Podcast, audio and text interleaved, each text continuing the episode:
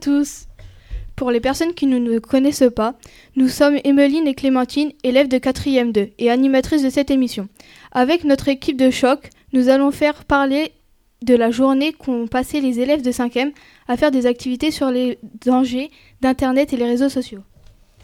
Cette émission est enregistrée au collège Nicolas Appert à Châlons-en-Champagne.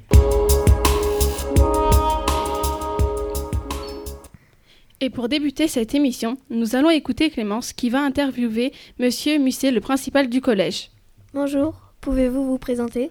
Euh, Bonjour Clémence, je suis Monsieur Musset, principal du collège Nicolas Appert pour la septième année et je prends ma retraite le 1er septembre, donc vous ne mourrez plus l'année prochaine. Pourquoi avez-vous organisé cette journée et comment en avez-vous eu l'idée? Alors pour deux raisons.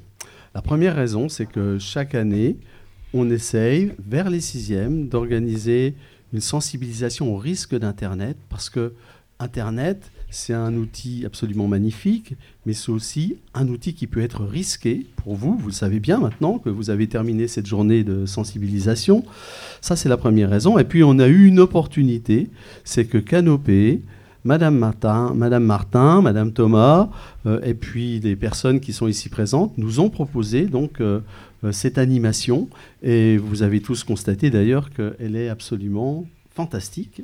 Moi, en tout cas, j'y ai pris beaucoup de plaisir et j'ai appris beaucoup de choses, notamment sur la web, sur, sur le YouTuber. Utilisez-vous des réseaux sociaux? Si oui, lesquels? Oui, depuis très peu de temps je suis sur le réseau social Facebook. Et puis aussi sur WhatsApp, avec ma famille. Postez-vous des choses sur vos réseaux sociaux? Pas souvent, parce que j'avoue que, ben, j'avoue que ça me dérange parfois de, de, parler un peu vite. Et puis j'ai peur aussi que parfois ce que je peux dire soit mal interprété. Donc, mais j'utilise quand même de temps en temps, mais pas souvent. Avez-vous déjà cru à certaines intox? Si oui, lesquelles? Non. Non, parce que j'espère, je suis vieux, donc euh, d'être vieux, ça permet aussi de, comprendre bien les choses. J'espère avoir un certain esprit critique et qu'à chaque fois que je sens que, que l'information qu'on me donne est suspecte, euh, ben, je me méfie beaucoup. Merci de m'avoir répondu. Je t'en prie. Au revoir.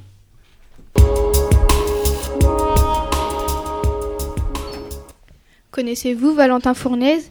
Et voici une interview spéciale de ce youtubeur faite par Adrien.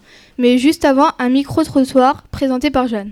Pensez-vous que montrer son visage sur YouTube peut être dangereux et pourquoi? Dangereux euh, Ça dépend du contenu de la vidéo. Oui, ça peut être dangereux, je pense. Oui, Bah oui, ça peut être dangereux parce que ça peut être détourné, l'image peut être reprise par les autres euh, internautes. Tout est dangereux à partir du moment où on donne des informations sur sa personne. Euh, voilà. oui, du moins, il faut euh, faire attention de montrer son visage. Euh, tout dépend du contexte dans lequel on le montre. Si on montre son visage, je ne sais pas, on a participé par exemple à un spectacle, on montre son visage sur YouTube, c'est pas dangereux. Mais euh, il faut le faire en connaissance de cause. Quand on se filme et qu'on publie la vidéo sur YouTube, bah, après on contrôle pas euh, jusqu'où peut aller cette vidéo, qui peut la voir et pendant combien de temps. Euh, dangereux parce qu'il peut y avoir de mauvais commentaires. Elle peut, elle peut être utilisée euh, à notre insu et dans différents cas où on n'a pas vraiment envie d'être vu. Bonjour, pouvez-vous vous présenter? Je m'appelle Valentin Fournaise, je suis youtubeur, j'ai 30 ans, je suis originaire de Charleville-Mézières et maintenant j'habite à Reims. Pensez-vous que montrer son visage sur YouTube peut être dangereux? Pourquoi? Ah oui, c'est même l'un des plus grands dangers de cette euh, génération, je pense, de ne pas se rendre compte à quel point euh, montrer son visage sur Internet, euh, c'est quelque chose de super important et il faut vraiment contrôler son image et il faut être certain que votre image va pas être utilisée à de mauvaises fins par de mauvaises personnes. Pourquoi êtes-vous venu au collège Nicolas Appert? Je fais une intervention sur euh, le métier de youtubeur euh, à quatre classes de 5e du collège. Qu'aimez-vous le plus dans votre métier? L'aspect créatif et artistique, je pense. Là, c'est le fait de, d'imaginer un scénario, puis euh, de le créer directement en vrai pour que les gens puissent le voir. Pourquoi choisissez-vous des villes moins connues pour vos vidéos? C'est parce qu'il y a déjà largement assez de promotion touristique sur les villes connues et on oublie souvent qu'à côté de chez nous, il y a des très belles choses à voir et que euh, c'est bête de passer à côté euh, juste parce que ça manque de promotion. Conseillez-vous aux élèves de se lancer dans une carrière sur Internet? Ça dépend pour faire quoi. Si c'est pour faire euh, quelque chose qu'on aime, oui. Si c'est juste pour se lancer sur Internet, plutôt non, puisque Internet, c'est quand même la jungle. Les gens sont plutôt euh, rudes et il faut être bien armé pour pas euh, tomber, euh, je pense, dans euh, une forme de soit course au like, soit tomber dans une sorte de fausse identité, parce que c'est quand même assez difficile de rester soi-même sur Internet. Merci d'avoir répondu à mes questions. Eh bien, merci à toi de les avoir posées.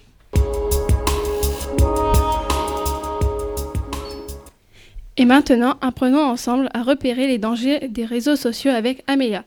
Attendez, nous venons juste d'apprendre qu'il y a un micro-trottoir de Cécile. Comment faites-vous pour reconnaître une fausse info? J'ai vérifié dans d'autres euh, dans d'autres documents, dans d'autres sources, des journaux, euh, d'autres ressources sur Internet, mais plus sérieuses. Voilà. Des documents officiels aussi. Hum, Je vérifie euh, mes sources, je vais voir si l'information peut être retrouvée à plusieurs endroits. Alors déjà, ben, avec euh, son bon sens, on arrive déjà à voir si l'info est fiable ou non.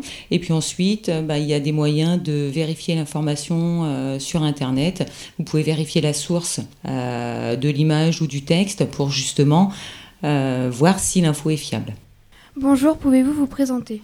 Bonjour, je m'appelle Alain Gadiou, je suis médiateur, ressources et documentation à l'atelier Canopée de Troyes. Dites-nous comment faire pour reconnaître une fausse info.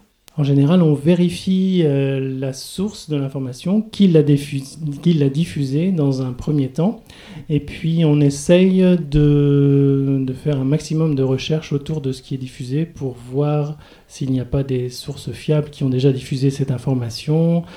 Enfin, il y a tout un tas de, de procédures pour, euh, pour vérifier euh, l'information. Qu'est-ce qu'une info et une intox?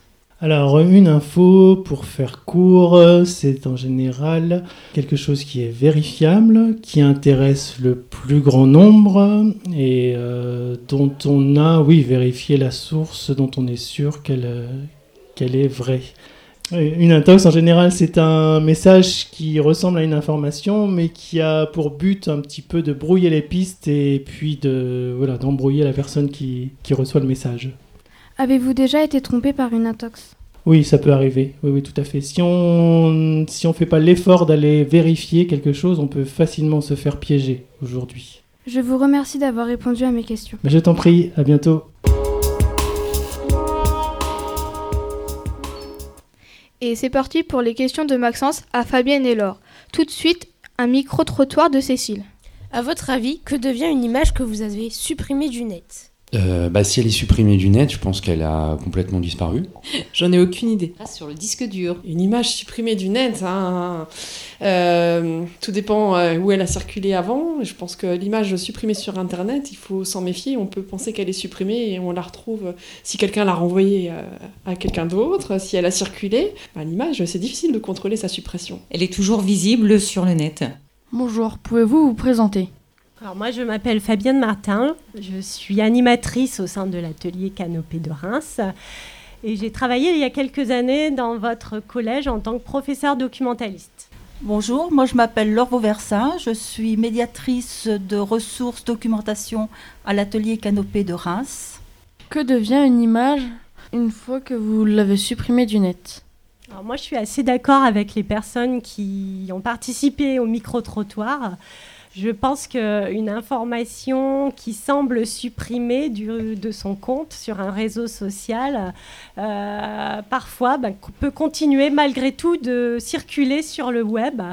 Elles sont stockées sur des serveurs qui ne sont parfois pas en France, aux USA par exemple, on ne sait pas trop bien où, mais en tout cas les informations peuvent perdurer, les images que l'on poste peuvent perdurer et continuer de circuler, vous n'en avez parfois plus la propriété, surtout si des personnes les ont récupérées et les ont enregistrées sur leur disque dur. Que vous proposez lors de vos activités? Alors, lors de mon atelier? Oui. Oui. Alors moi, je proposais euh, aux élèves euh, de euh, jouer un jeu sérieux. Un jeu sérieux, c'est un jeu vidéo dans lequel on apprend des choses tout en jouant. Et là, je leur proposais de prendre la peau d'un détective du net qui va aider un personnage qui s'appelle Fred euh, et qui rencontre des difficultés dans sa vie professionnelle, dans sa vie d'adulte. Euh, on va l'aider à remonter le passé pour gérer les messages et essayer de ne pas refaire les mêmes erreurs qu'il a fait lorsqu'il était jeune et ainsi lui offrir un avenir plus radieux. Alors en ce qui me concerne, moi j'animais le jeu Médiasphère qui est un jeu qu'on dit de plateau.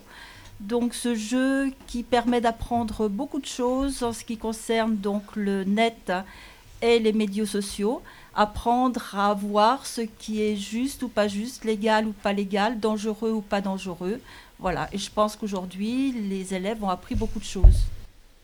Pensez-vous qu'on en apprend mieux avec un jeu? Eh ben, en ce qui me concerne, oui. Je pense qu'aujourd'hui, là, par rapport à ce jeu, les élèves ont beaucoup appris, effectivement. Merci de m'avoir répondu. Escape Game, connaissez-vous? Le dernier micro-trottoir est enregistré par Jeanne. Savez-vous ce qu'est un escape game? Euh, Oui, c'est un jeu euh, pour sortir d'une pièce et je pense que pour sortir, il faut résoudre des, des énigmes. Euh, oui, c'est un jeu et on doit sortir d'une pièce avec des énigmes et tout ça. C'est un jeu dont on doit sortir en cherchant donc à trouver les énigmes qui font le parcours du jeu en question. Un jeu d'évasion. Euh, on est enfermé euh, dans un endroit, on a un temps limité pour répondre euh, à des énigmes, des questions, des jeux. Et le défi, c'est de travailler en équipe pour obtenir les solutions le plus rapidement possible et pouvoir s'évader. Oui, alors c'est un, un, jeu avec des énigmes. c'est un peu comme les anciennes chasses au trésor, en fait. Bonjour, pouvez-vous vous présenter? Bonjour, je suis Benoît Vigour, médiateur numérique à l'atelier Canopée de Reims. Qu'est-ce qu'un escape game? Ben, Je crois que tout a été dit dans le micro-trottoir. C'est un, un, jeu où on est enfermé dans une pièce et dans un temps limité, on doit répondre à des, enfin, trouver des indices, trouver des, les réponses à ces indices, de façon à pouvoir sortir de la pièce. À quoi sert ce jeu? Alors, le jeu qu'on vous a proposé aujourd'hui, euh, en fait, pourquoi un escape game à l'école? Quand on prend du plaisir, on apprend mieux. Euh, si vous connaissez un petit peu les neurosciences, hein, l'étude du cerveau, euh, les neurosciences montrent que quand on joue, on apprend mieux. Donc, euh, le thème de cet escape game était sur les, données personnelles laissées sur les réseaux sociaux et les indices étaient cachés dans les réseaux sociaux pour ceux qui ont participé. Et après, on a un petit peu débriefé, on a discuté de toutes les traces qui avaient été laissées et comment on peut faire attention aux traces qu'on laisse sur Internet. Sur quel thème porte votre escape game? Bah voilà, je crois que je l'ai un petit peu dit. Euh, on a parlé des, réseaux sociaux, on a parlé euh, des traces qu'on laissait, mais aussi des traces positives. Les réseaux sociaux, c'est un danger, mais c'est aussi une richesse pour le travail, pour les recherches, etc. Donc il faut faire attention à son image et on peut essayer de construire une image positive de soi qui peut être intéressante euh, plus tard quand on recherchera un travail. Merci d'avoir répondu à nos questions. Je t'en prie.